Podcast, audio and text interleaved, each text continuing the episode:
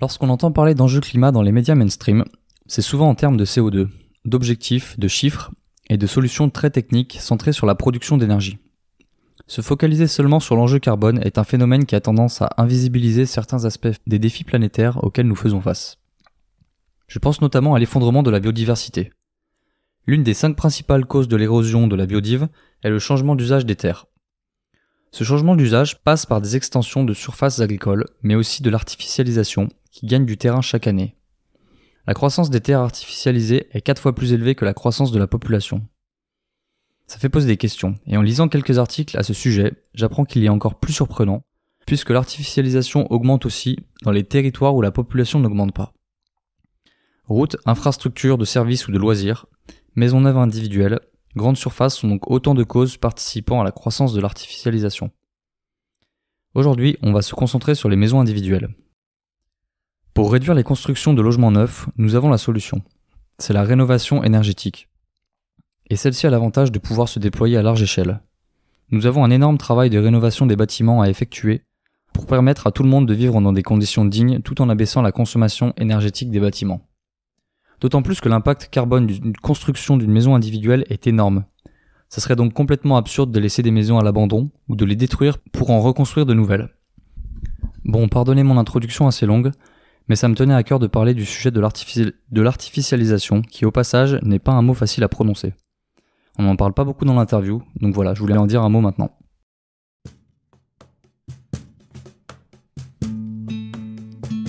Bienvenue dans ce nouvel épisode de Passerelle une chaîne de podcast qui explore le thème de la transition socio-écologique. Durant cette aventure où je parcourrai la France à vélo, j'irai à la rencontre de citoyennes et citoyens qui ouvrent de nouveaux horizons, créent et renforcent des espaces de vie et d'échange qui sensibilisent et font bouger les lignes de la transition sociale et écologique. À travers cette chaîne de podcast, l'idée est de montrer qu'on aurait tout intérêt à basculer vers une société plus inclusive et orientée vers le lien pour faire face aux enjeux qui se dressent devant nous.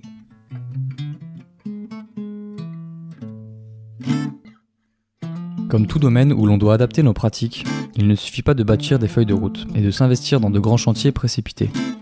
Nous avons besoin de structures qui accompagnent ces chantiers afin que l'on prenne soin de la manière dont les projets sont réalisés. J'en parle un peu dans une des publications sur les réseaux.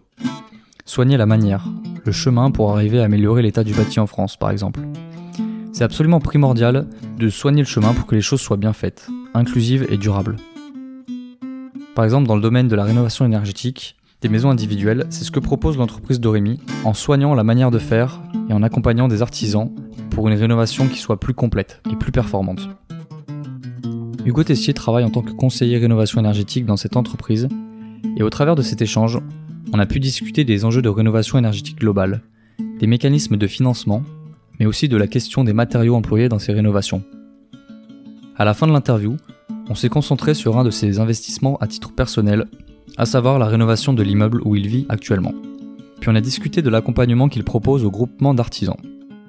Allez, je vous laisse découvrir le cinquième épisode de Passerelle. Bonne écoute.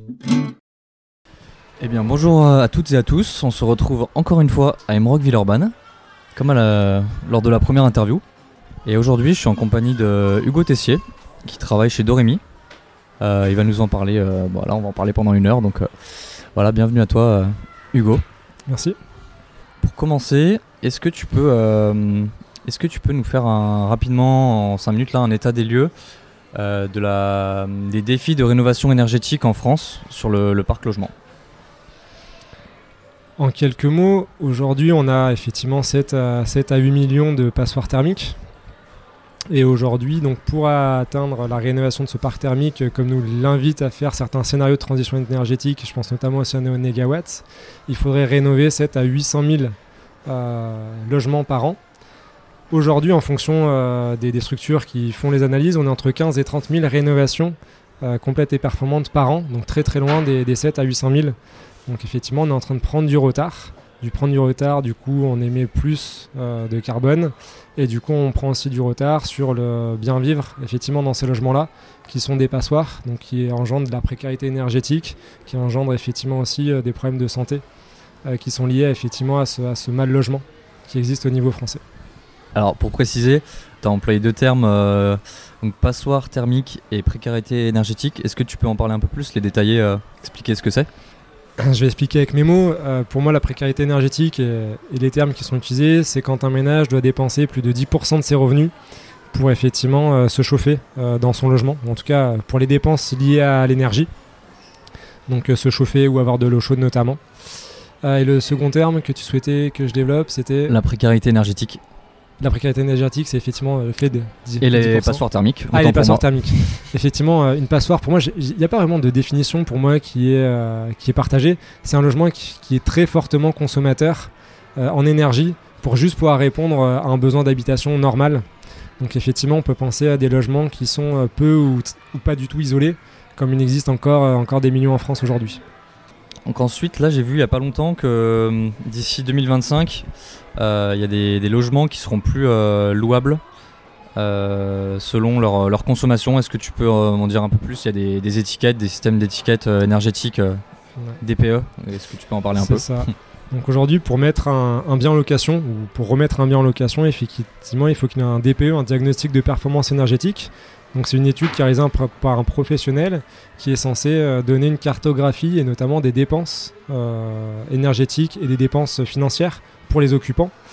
Effectivement, un ménage qui aujourd'hui aurait un mauvais DPE serait interdit à la vente à terme, à la location, à la location, excusez-moi, pas à la vente. Et donc notamment, l'idée, c'est d'être incitatif, de l'annoncer suffisamment tôt pour inciter les propriétaires, euh, qui sont quand même euh, très présents euh, sur, le, sur le parc, pour les inciter le plus possible à aller vers de la rénovation et de la rénovation performante pour pouvoir avoir des logements qui soient, qui soient économes et sains pour les mettre en location et pour les futurs habitants. Ça peut avoir un effet de bord, qu'effectivement aussi ça pourra faire sortir euh, des logements où les propriétaires euh, n'ont pas intérêt ou ne voient pas l'intérêt de faire la rénovation. Donc ça pourrait aussi enlever euh, un certain nombre de, logements du parc de la location qui peut créer d'autres effets de bord qui seront, qui seront eux pour le coup pas positifs. Est-ce que tu peux nous parler en, en quelques mots de ton métier, en quoi consiste ton métier? Donc tu es formateur des artisans d'Orémy, si, si j'ai bien compris. Est-ce que tu peux en parler un petit peu et parler de Doremi aussi euh, Présenter un petit peu la boîte, euh, qu'est-ce qu'elle a de, spécifique toi, ton, voilà, ton rôle vraiment à, à Doremi Ouais, je vais peut-être repartir de mon premier rôle. Euh, en fait, euh, j'ai commencé par être conseiller des ménages, donc des gens qui avaient un projet, qui se retournaient vers les, services publics, donc ce qu'on appelle les France Rénov, anciennement les espaces verts ou les espaces info énergie. Et en fait, mon première mission, c'était de les conseiller pour qu'ils puissent réduire leur consommation, améliorer leur confort euh, ou réduire leurs euh, émissions de, de, polluants chez eux. Donc ils venaient voir euh, ce service public-là de, conseil.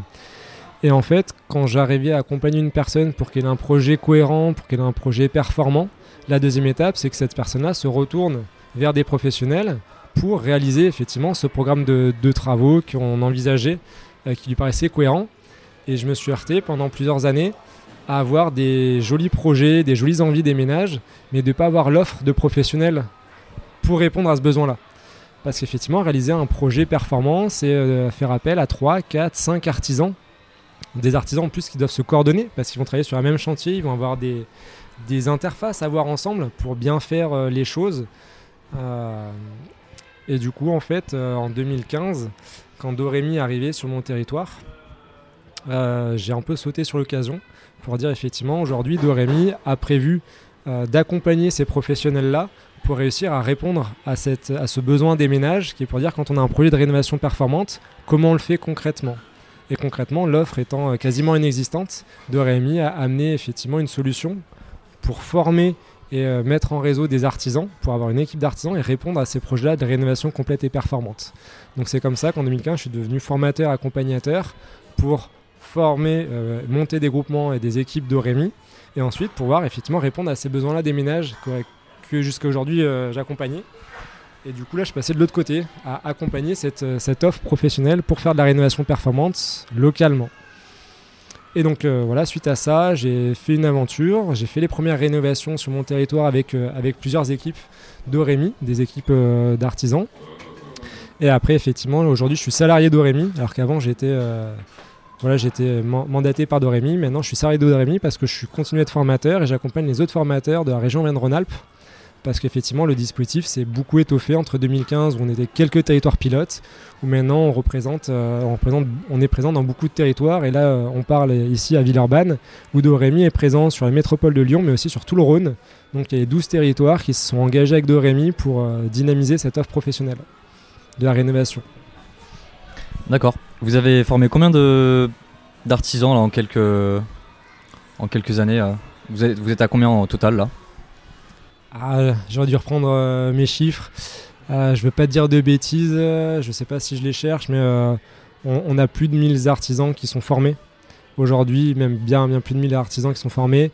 Et aujourd'hui, on a une centaine de groupements qui sont actifs partout en France et qui font effectivement de la rénovation performante en équipe. donc en équipe avec le suivi qualité, le formateur accompagnateur présent sur les projets. D'accord. Une question qui me vient comme ça à chaud. Comment euh, financièrement ces groupements, comment ils font après pour s'arranger euh, Est-ce que c'est pas plus compliqué euh, pour le, tout ce qui va être le paiement, etc. avec les, ménages Alors, ce qu'on dit dans le langage groupement, mais on parle plutôt d'équipe aujourd'hui, d'artisans. Quand on travaille sur l'offre, effectivement, on a des, des temps de visite ensemble. C'est-à-dire que la première étape, c'est de faire une visite chez le ménage pour écouter son besoin, écouter son projet. Et ensuite, sur une visite qui est assez longue, hein, qui dure 2, 3, 4 heures, de pouvoir euh, avoir toutes les informations euh, bah, techniques et sur les besoins du ménage pour construire l'offre de A à Z avec les professionnels. Et en fait, après, on a un temps de, travail d'optimisation pour avoir la meilleure offre technique et financière pour le, pour le ménage. Grosso modo, on vient un mois plus tard présenter cette offre travaillée et optimisée et en fait, euh, chaque artisan arrive avec son devis, qui est complémentaire au, devis euh, de, l'autre artisan de son équipe, mais chaque artisan reste dans son mode habituel, il remet un devis qui va être signé euh, par le ménage. Donc en fait, le, contrat est toujours entre l'artisan, entre chaque artisan et le ménage. Ok, super, donc ça complique pas les choses et au final, on est quand même sur une, une rénovation performante, plus efficace. en parlant de rénovation performante, est-ce que pareil, il me semble que c'est des des réductions de factures euh, qui vont de 4 à, à 8 fois le, voilà, la facture euh, initiale. Euh, en quoi ce que propose Doremi est, ouais, est complexe en fait Qu'est-ce qu'une rénovation énergétique globale Quels sont les postes principaux, etc. Voilà, comment, comment ça s'organise? Une rénovation énergétique complète et performante, c'est une rénovation qui va rendre le logement économe en énergie qui va garantir un ménage sain et qui va aussi faire en sorte que le logement soit confortable, que ce soit en hiver, bien sûr pour raison de chauffage, mais aussi en été, pour raison de confort des d'été, qui sont un besoin, qui est un besoin de plus en plus euh, important aujourd'hui chez les ménages. Et donc on va effectivement effondrer hein, les besoins en énergie de, 7 à 8. Par contre, il y a quand même des parts fixes qui font qu'aujourd'hui on parle, quand on divise par 7 ou par 8 les consommations euh, énergétiques d'un ménage, on va diviser sa facture plutôt par 4 ou 5 parce qu'on a toujours des fois les abonnements ou les coûts d'entretien qui, eux, malheureusement, en fait, on ne vient pas euh, les, amoindrir euh, avec une rénovation. Donc voilà, c'est pour ça qu'on a un peu plus de... Ensuite, euh, pourquoi rénover plutôt que de construire? C'est une question qui peut paraître peut-être bête pour, pour certains et certaines, peut-être plus... Pas, pas, si bête pour d'autres, mais... Ouais. Pourquoi rénover plutôt que construire? Aujourd'hui, on a, on a un parc qui est déjà existant, et en fait, quand on constate aujourd'hui, notamment moi, avant j'ai aussi fait du bureau d'études et donc euh, notamment avec des analyses de cycle de vie. Donc on, évalue euh, l'impact, euh, l'impact polluant, l'impact carbone des différents procédés et on se rend compte que l'impact carbone est aussi présent dans les matériaux de construction, beaucoup dans les fondations, beaucoup dans le béton. Et en fait, aujourd'hui, quand on a un bâtiment qui est déjà en place avec son béton et ses fondations qui sont déjà là, on réduit considérablement l'impact carbone de sa construction et de toute sa durée de vie en n'ayant pas à le détruire, à le reconstruire, mais plutôt juste en ramenant des nouveaux matériaux qui permettront d'effondrer les, consommations. Donc en fait, on, s'économise toute la phase de reconstruction, où là, l'impact carbone est loin négligeable. Euh, donc c'est pour ça qu'aujourd'hui, quand on, dit qu'on peut atteindre un, parc euh, sobre à terme, euh, une des manières les les plus efficaces de l'atteindre, d'un point de vue carbone, c'est pas de, construire que des nouveaux logements performants, c'est surtout de rénover tous les logements qui sont existants et qui consomment beaucoup d'énergie. Et euh, là, on, parlait de, parle de matériaux. Hum, j'ai lu récemment aussi euh, dans un, article de Socialterre que Alors ça reprenait les pour et les contre de la rénovation énergétique et des maisons, plutôt pour les maisons passives même. Euh, l'utilisation des matériaux, donc qui est pas forcément euh, toujours, on va dire, au niveau du bilan carbone, des matériaux qui peuvent être issus de, la pétrochimie. comment vous, comment est-ce que vous vous placez par rapport à ça et voilà, quels sont les matériaux qui peuvent être utilisés pour euh, en arriver à des, vraiment des, rénovations efficaces? Aujourd'hui, effectivement, l'idée de Doremi, c'est d'atteindre, euh, de réduire vraiment considérablement les, besoins en énergie. Et donc pour ça, effectivement, on emploie des matériaux isolants, on emploie des, systèmes, que ce soit les menuiseries, la ventilation ou des, chaudières. Et ensuite, effectivement, on peut faire ça en matériaux conventionnels et ça répond à une partie des, besoins des ménages notamment parce que ces matériaux conventionnels euh, bah, sont des matériaux qui aujourd'hui sont meilleurs marché, donc sont, plus accessibles pour faire ces rénovations. Après, effectivement, on, a bien conscience que euh, même si l'ACV est favorable pour la rénovation, ça va dépendre des matériaux. Donc à titre personnel, je suis très favorable à l'utilisation de matériaux biosourcés, à l'utilisation d'énergie renouvelable. Mais effectivement, euh, bah, il y a une partie des rénovations qui se font aujourd'hui encore en matériaux pétrochimiques, comme tu dis, avec, qui ne sont pas neutres d'un point de vue euh, carbone. Donc c'est aussi tout l'enjeu d'accompagner les territoires, les politiques publiques pour qu'elles soient effectivement les, premières motrices pour euh, cette transition-là aujourd'hui, d'un monde où l'isolation se faisait en polystyrène, pour le dire euh, franchement, et demain vers une isolation qui soit euh, sobre aussi d'un point de vue carbone, donc des isolations qui soient en laine de bois, en fibre de bois ou en des matériaux qui ont des impacts carbone bien plus faibles. Parce que effectivement, moi je, rejoins l'objectif de limiter les émissions de, polluants sur toute la, la chaîne. Donc ça passe aussi par s'intéresser au pouvoir polluant des matériaux qu'on emploie en rénovation. D'accord. Et par rapport aux politiques publiques, j'imagine que Dorémy là aussi a un rôle à jouer en fait pour euh, orienter certains financements plus que d'autres. Euh, par exemple, la, rénovation par geste euh, peut bénéficier de certains financements intéressants qui vont orienter les ménages plutôt vers cette rénovation par geste, alors qu'on sait très bien que c'est pas, on va dire, la meilleure solution pour vraiment avoir un gain significatif énergétiquement parlant et même du coup économiquement a fortiori.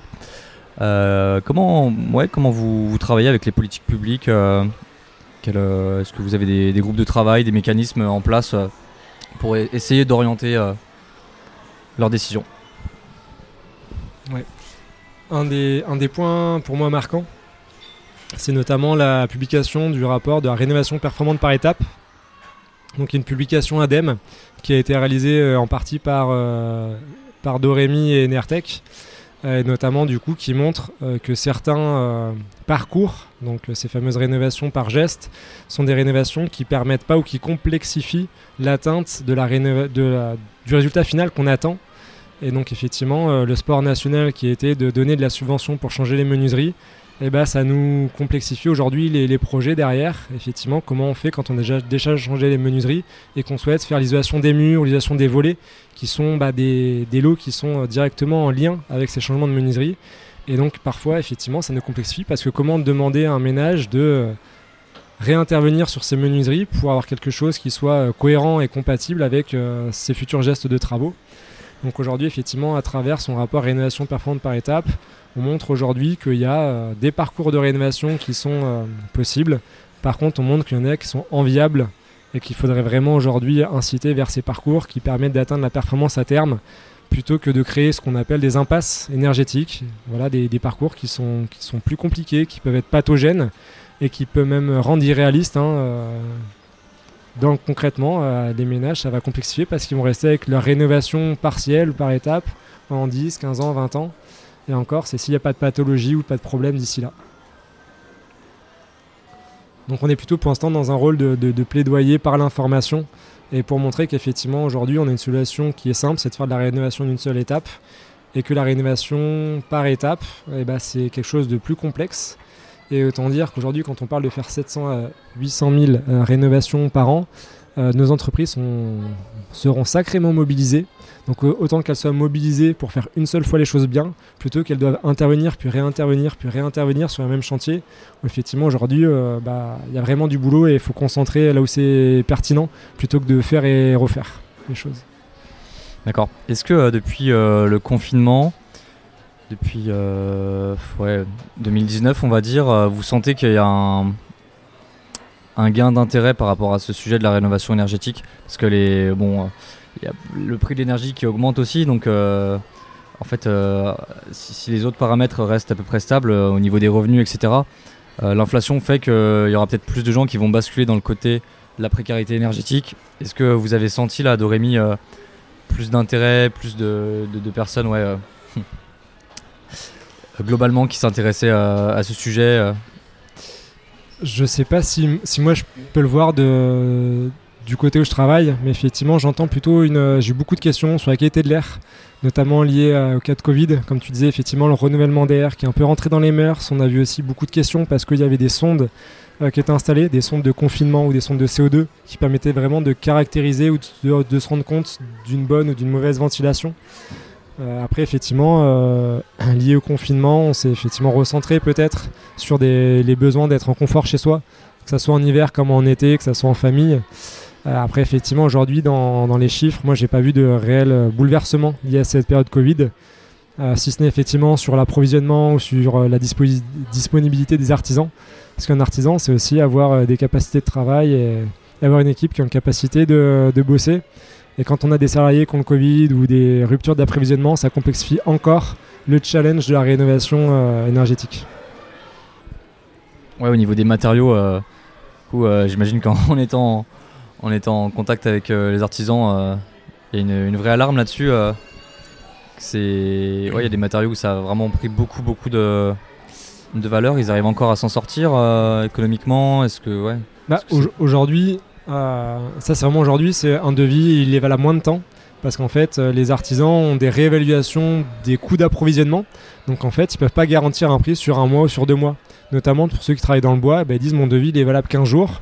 Si vous me, si vous me le validez plus tard, bah, je vais vous faire une mise à jour du devis pour que vous puissiez le signer parce qu'en fait euh, les, prix d'aujourd'hui et les prix de demain ça sera pas les mêmes et je suis pas en mesure de couvrir cette augmentation sauf à vous mettre une marge dès aujourd'hui exorbitante pour être sûr de couvrir euh, les, besoins euh, pour payer mes matériaux. Donc aujourd'hui, avant on avait une rupture un peu d'approvisionnement sur certains produits spécifiques, etc. Là on a effectivement des hausses de prix qui, sont, qui se sont accélérées et du coup malheureusement qui se reportent. Bah, sur, le, sur les clients, sur les ménages, parce que les artisans, ils sont, ils sont pas capables, ils n'avaient pas des marges suffisantes pour encaisser des telles augmentations.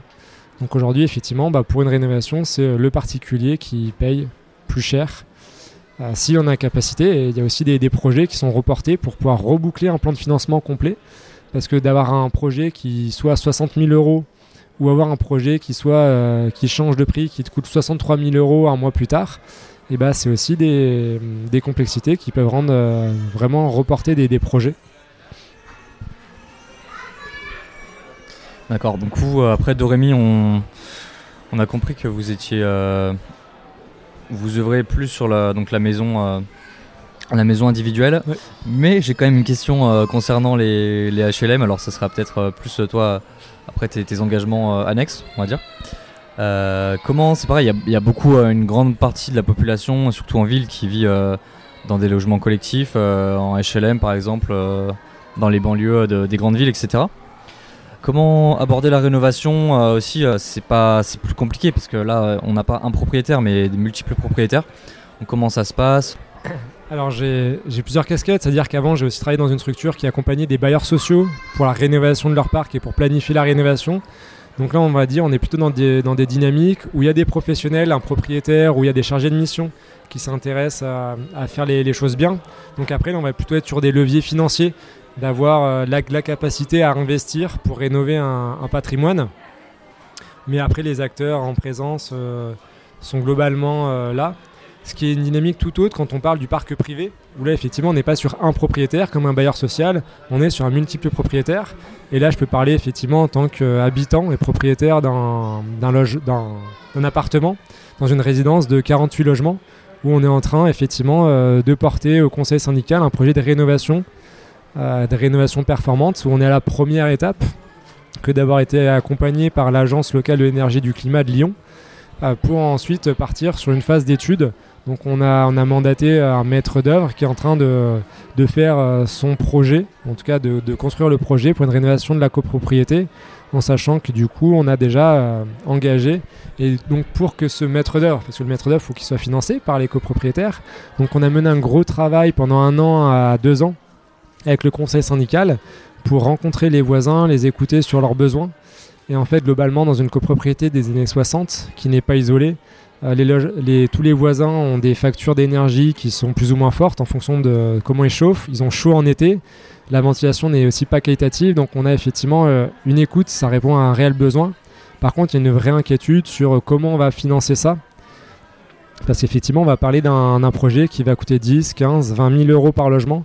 Et en appartement, effectivement, bah, sortir 15 ou 20 000 euros pour un propriétaire, ça peut être très compliqué. Donc effectivement, comment avancer? On va parler de mensualité, on va parler de, des prêts, on va parler des aides financières.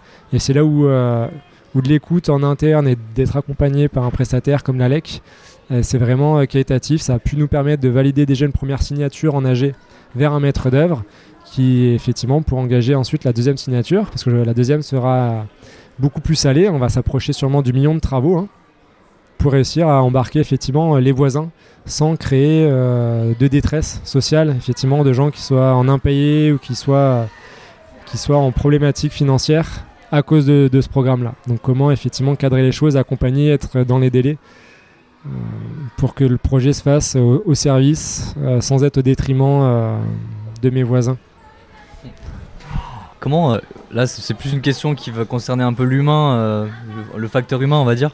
Euh, comment vous avez réussi à mobiliser euh, autant de bah, toute la copropriété en fait euh, J'imagine qu'il y avoir beaucoup de réticence au début. Est-ce que vous avez essayé de, bosser un peu, travailler sur votre posture Vous avez vraiment fait un, travail de fond pour amener un peu le sujet ou au final c'était il n'y a pas eu tant de résistance que ça aujourd'hui, on est dans la première phase, parce qu'effectivement, les, montants et les besoins sont connus, c'est-à-dire qu'il y a un inconfort, que ça soit en hiver, que ça soit en été, qu'il y a des grosses dépenses. Donc pour l'instant, c'est c'est pas gagné, mais pour l'instant, voilà, les gens été intéressés de savoir euh, combien ça pouvait coûter, avoir des premiers éléments. Et après, effectivement, euh, de, par mon métier de Rémi, je suis formé à l'accompagnement en changement, à l'écoute, et effectivement à laisser un peu de temps. Donc c'est là où on n'est pas arrivé à premier âge à dire tout de suite, on va faire ci, voici notre projet. On était plutôt dans l'écoute des besoins, comment vous vivez chez vous, quelles sont les problématiques que vous rencontrez?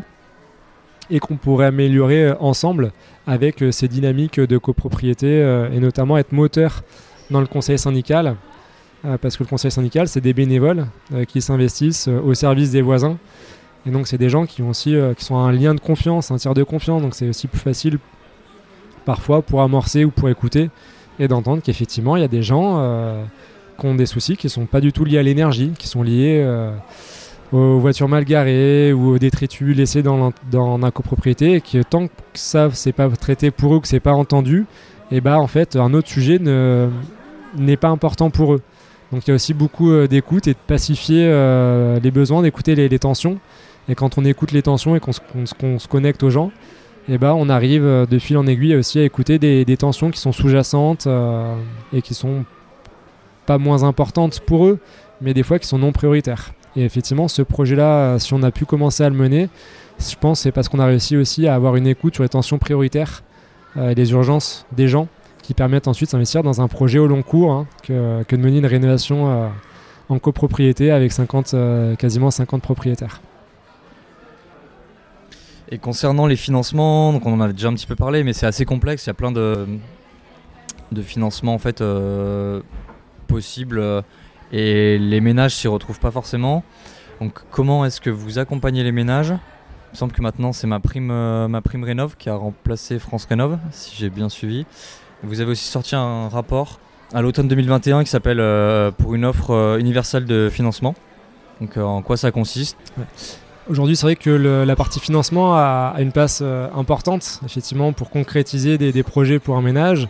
Aujourd'hui, effectivement, tu as cité ma prime rénov qui est une aide parmi d'autres. Hein. On peut citer, les certificats d'économie d'énergie, euh, les aides locales, les aides régionales, les aides départementales. Il y a vraiment un millefeuille euh, des aides. Euh, et aujourd'hui, effectivement, ce millefeuille il permet de réduire le reste à charge pour les occupants. Mais effectivement, quand le reste à charge reste trop important, et eh ben, ça fait des, projets qui sont globalement pas faits par les ménages donc Dorémy aujourd'hui, on, on essaie de, montrer l'intérêt de la rénovation performante en, essayant de ramener ça à des, grandeurs qui soient plus, qui fassent moins peur au ménage. On parle de mensualité, c'est-à-dire on dit bah, dans le reste à charge, bah, c'est de l'argent qu'il faut trouver, donc pourquoi pas passer par un prêt. Aujourd'hui, il y a les éco prêts à taux zéro qui, sont, qui font partie des solutions donc des prêts remboursables, euh, notamment sur 15 ans dans l'ancienne mouture. Et en fait, du coup, ça fait un millefeuille avec 3, 4, 5, voire plus de dossiers à compléter, plus un éco-prêt où bah, c'est à la banque de, vous le prêter en fonction de votre dossier, etc. Euh, donc ça fait effectivement une grande complexité. Et une, des, une des solutions, ça pourrait être de dire, bah, on a une solution qui est unique, donc qui simplifie le parcours des ménages et qui soit un prêt, un prêt unique, une offre unique de financement, une offre universelle de financement, qui permettent euh, d'étendre, non pas sur 15 ans, mais sur, euh, sur peut-être plus de temps, pour que les économies d'énergie euh, bah, couvrent les remboursements d'emprunts. Aujourd'hui, on parle aussi d'offre à la pierre, c'est-à-dire on aurait un emprunt et on ne rembourse que les intérêts jusqu'à la mutation, jusqu'à la vente du, du logement. Donc on a effectivement plusieurs solutions qui permettraient de simplifier, d'avoir un seul dossier et ensuite, sur la, modalité, est-ce qu'on rembourse que les intérêts ou est-ce qu'on commence à rembourser le capital? Euh, sur des prêts du coup qui soient structurés, qui puissent être garantis Parce que d'avoir accès à des prêts, c'est pas facile c'est pas possible pour tout le monde. On pense notamment à des, à des ménages qui ont euh, des, petits revenus, on pense à des personnes aussi qui soient en difficulté de, santé ou des, ou des à l'âge, où effectivement où les banques ouvrent pas facilement euh, leurs prêts ou pas à des taux qui soient ou à des taux d'assurance. Donc on parle potentiellement de garantie ou de choses comme ça. Donc ça serait un vrai levier effectivement pour encourager la rénovation. Aujourd'hui, quand on voit les aides pour 1 euro investi par l'État, dans les éléments de, langage que j'ai, on, dit qu'il y a 3 ou 4 euros qui reviennent dans les caisses à travers les dépenses, sur enfin, sur les TVA, sur, sur les, ce qu'on a comme rentrée d'argent liée à la main-d'œuvre, au travail qui est créé, qui est généré. Donc aujourd'hui, c'est une vraie richesse que d'investir dans de la rénovation euh, performante du, patrimoine. Ça, rapporte à l'État et c'est vraiment un service rendu pour tous les occupants. Donc là-dessus, il y a un consensus hein, pour dire euh, on a un intérêt à rénover, etc. Par contre, les moyens qui sont donnés euh, sont, sont pas du tout à la hauteur des, enjeux et à la hauteur des bénéfices qu'on pourrait en tirer. Est-ce que c'est plus pareil, plus personnel est-ce que tu crois. Euh, on a un objectif de rénovation de 700, 700 000 à 800 000 euh, logements individuels par an? Tu dis qu'on est à 30 000. Est-ce que tu es confiant euh, en une, augmentation assez proche qui soit un peu plus raisonnable et qui se rapproche voilà, de, l'ordre de grandeur qu'on s'est fixé là de 700 000, on va dire? Il y a vraiment un gros écart. Donc, comment tu vois, toi, les, prochaines, je sais pas, les, les 5 prochaines années quant à cette rénovation énergétique? Il y a un gros écart parce qu'il y a 30 000 rénovations performantes qui sont par an quand l'objectif est de 700 à 800 000. Par contre, il y a des centaines de milliers de logements qui sont euh, rénovés, mais ça reste des gestes de travaux.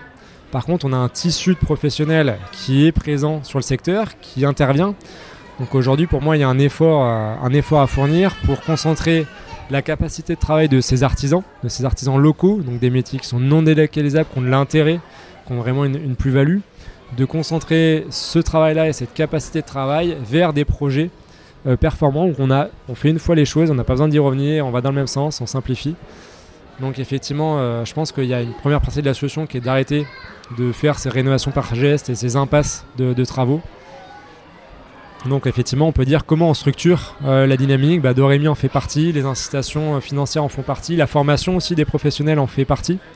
effectivement, on a plutôt eu des vents contraires avec la réduction euh, des financements, des formations pour les professionnels, que ce soit soit en remboursement, au volume horaire ou en, nombre d'heures de formation qui soit disponible pour les artisans, alors qu'il faudrait amplifier et la formation des artisans présents et en refaire une filière d'intérêt pour, euh, pour les jeunes qui arrivent sur le secteur, où le bâtiment, c'est des métiers qui, qui, ont un, qui ont un sens, c'est des métiers qui sont valorisés, et, je ne sais pas si je refais effectivement euh, le le, procès que les métiers manuels aujourd'hui en France sont, sont sous-reconnus, sous-représentés euh, dans les dynamiques de formation.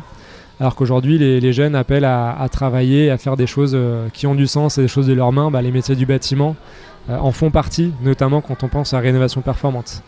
Donc, donc pour moi, effectivement, j'ai de l'espoir parce que, parce que quand il y a cette quête de sens et cette quête de se recentrer sur des choses on va dire primaire. et bah, le logement, finalement, avoir un toit, un toit confortable, un toit sain, un toit économe et un toit qui soit environnementalement durable, bah, ça a du sens. Donc moi, effectivement, je pense que c'est cette prise de conscience qui est en train de se mener à travers les, dynamiques de marche climat, les dynamiques écologiques ou les dynamiques juste de justice. Parce que le logement est aussi un des, grands marqueurs d'injustice où une, une, partie des propriétaires euh, ont plus de 5, 5 euh, logements. Pour moi, c'est vraiment criant d'une injustice que, de maintenir dans la précarité une partie de la population française pour, un, euh, quelque chose d'aussi important que le logement. On a besoin de manger, de respirer et d'habiter, d'avoir un toit. Donc pour moi, effectivement, d'avoir une, politique qui soit plus ouverte vers, euh, vers avoir un toit euh, pour tous. Et un toit, quand je parle d'un toit, c'est pas juste d'avoir un toit, c'est d'avoir un toit et un logement sain et économe euh, qui fasse pas, qui mettent pas en, relation de devoir manger ou de devoir se chauffer. C'est vraiment pour moi une priorité. voilà, c'est comme un, marqueur de réussite d'un pays. Ça serait pas uniquement le PIB, mais effectivement un, marqueur de, bien-être. Et dans ce marqueur de bien-être, j'ai bien conscience que d'avoir un logement euh, sain, économe, euh, ça, ça, vient assez rapidement dans, le, dans ce tableau-là. Oui, on, ne devrait pas avoir à, choisir entre, entre manger et payer sa facture, quoi. Sûr. Avant la question bonus, comment.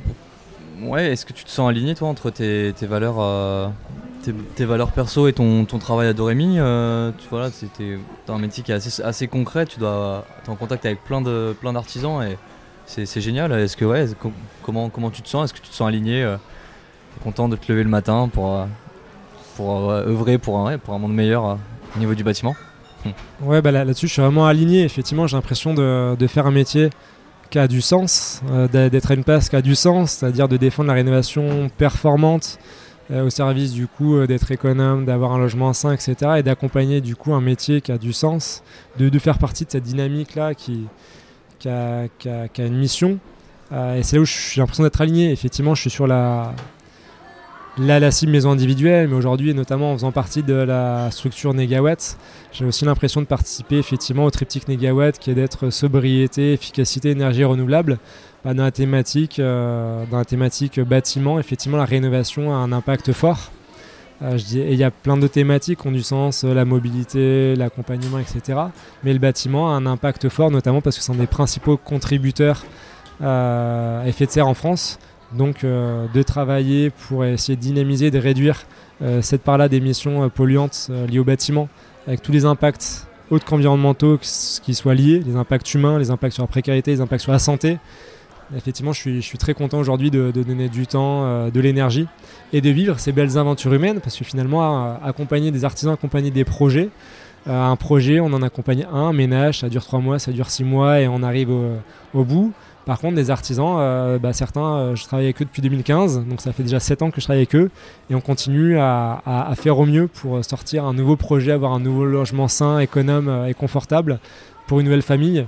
Et j'ai l'impression que chacun des projets est une victoire et j'en tire vraiment, euh, vraiment des, bénéfices avec, euh, des rencontres euh, super, super formidables d'artisans qui, se démènent aussi au quotidien pour faire de ces rénovations malgré les complexités qui, font des vraies réussites localement. D'accord. C'est pas trop compliqué de former des fois des, artisans qui ont 20 ans de métier derrière eux arriver à faire évoluer leur pratique, euh, bah, c'est pareil. tu es accompagné au, euh, tu, es, euh, tu es formé à l'accompagnement au changement, c'est pareil, tu dois bien bien t'en servir. Est-ce que ouais, as, je sais pas, une petite anecdote ouais, ou quelques anecdotes sur ouais, des gens qui ont pu bloquer un peu ou au contraire qui d'un coup ont vu quelque chose de, formidable dans, dans, ce que vous proposez à Dorémy Ouais. Bah, il y a un, des, un, des, choses qui nous rassemble c'est d'avoir une, une, vision. Euh, une, grande partie des artisans que, que je côtoie, si ce n'est si tous, euh, ils font leur métier parce qu'ils veulent, euh, veulent la satisfaction des, des, clients. Et la satisfaction des clients, quand ça passe par la santé, par la réduction des, des coûts, c'est des valeurs qui leur parlent. Et la chance qu'on a, c'est que les artisans qui nous viennent nous voir dans Dorémy ont déjà cette vision d'un service rendu. donc c'est là où effectivement on fait qu'aligner nos visions et travailler ensemble. Et quand tu dis euh, être formateur, moi aujourd'hui je suis accompagnateur de groupement. Euh, je ne forme pas sur son métier un menuisier qui a 20 ans d'expérience ou un charpentier qui a 20 ans d'expérience. par contre, effectivement, je les aide à, à travailler ensemble, à se mettre en musique. Et c'est pour ça que de Rémi, on utilise souvent les, les, les, les, aimants de langage musicaux, mais c'est parce qu'effectivement, être très bon saxophoniste, ça permet pas d'avoir une musique qui a de la gueule.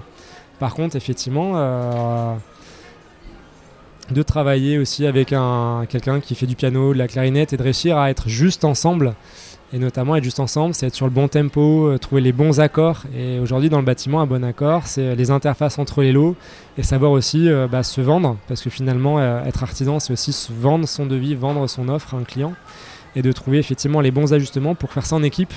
Donc aujourd'hui, j'accompagne effectivement les artisans à, travailler en équipe et à réussir à vendre aussi en équipe au service des ménages et les anecdotes, effectivement, c'est pas toujours évident de demander à un artisan euh, de parler de son lot à quelqu'un d'autre ou en sachant que c'est quand même une demande parce qu'un artisan qui aime les choses bien faites euh, a une facilité à investir du temps à travailler avec l'électricien quand on est plaquiste. Euh, l'électricien, on, sait qu'il va bosser à un moment ou un autre avec nous sur ce projet-là d'investir un peu de temps pour savoir où est-ce qu'on met le film d'étanchéité à l'air pour, pour que l'électricien puisse le respecter, puisse comprendre pourquoi, comment travailler là-dessus et se faciliter la vie en chantier.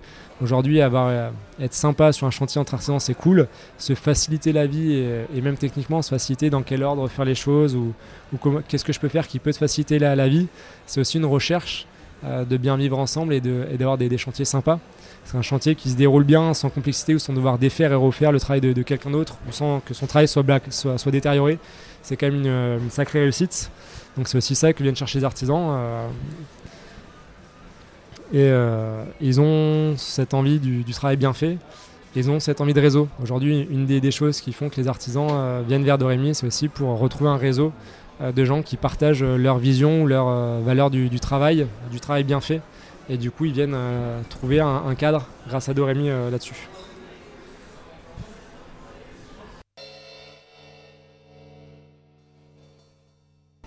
Ok, c'est beau, il y a pas mal de, liens qui se créent, euh, on dirait. Et j'en arrive, on en arrive à, la dernière question que je pose à, donc tous les, toutes et, tous les, tous les invités. qui concerne du coup la, la, chaîne de podcast s'appelle Passerelle. Donc, euh, dans la perspective d'un, on va dire, d'une transition là qui, qui, a des fois un peu du mal à se faire et de l'urgence dans laquelle on, est quand on a un peu conscience de tout, euh, tous ces enjeux multiples. Euh, où est-ce que toi tu vois vraiment un levier Donc où est-ce que tu tendrais une passerelle entre quel monde, entre quelles personnes Où est-ce que tu œuvrerais vraiment en priorité pour, avoir un impact significatif, on va dire?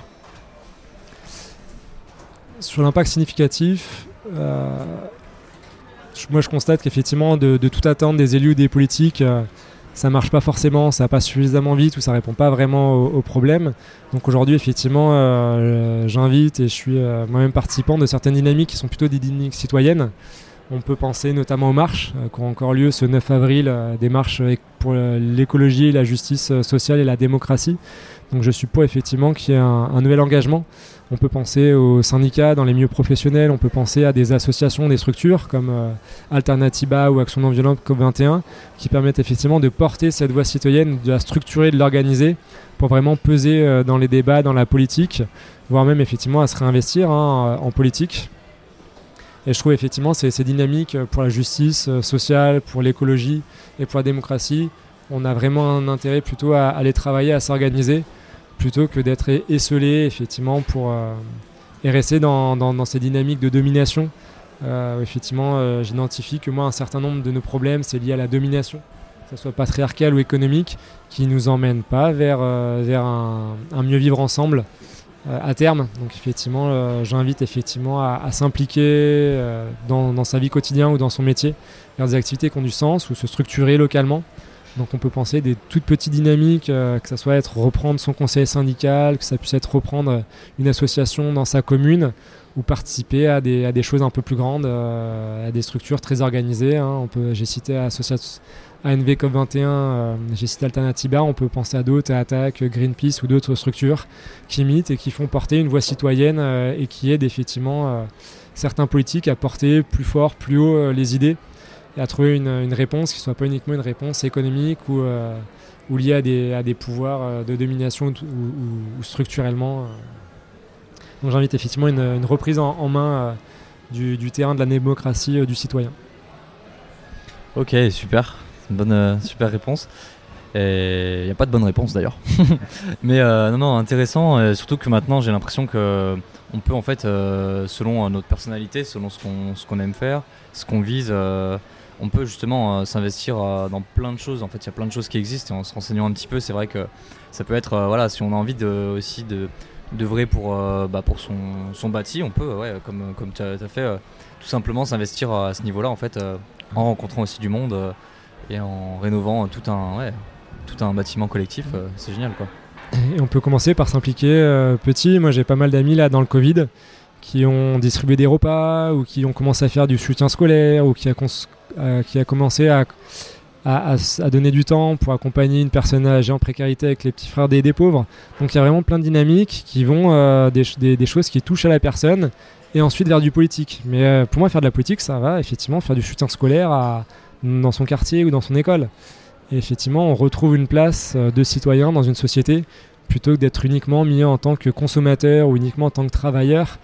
Euh, donc je, trouve vraiment intéressant du coup cette richesse sociale, euh, intergénérationnelle, commencer par là et puis ensuite voir quel combat nous, nous mène et quelle énergie on a envie d'y donner.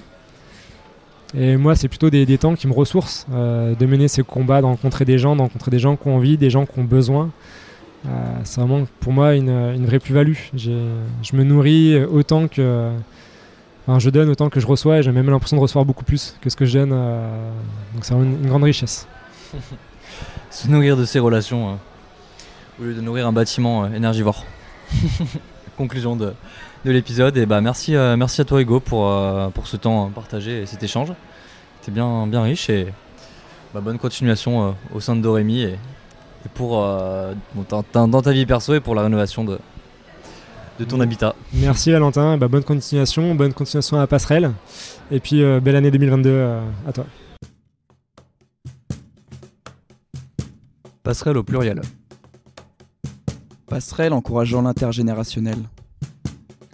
Passerelle liant territoire et humain. Passerelle pour renforcer nos liens.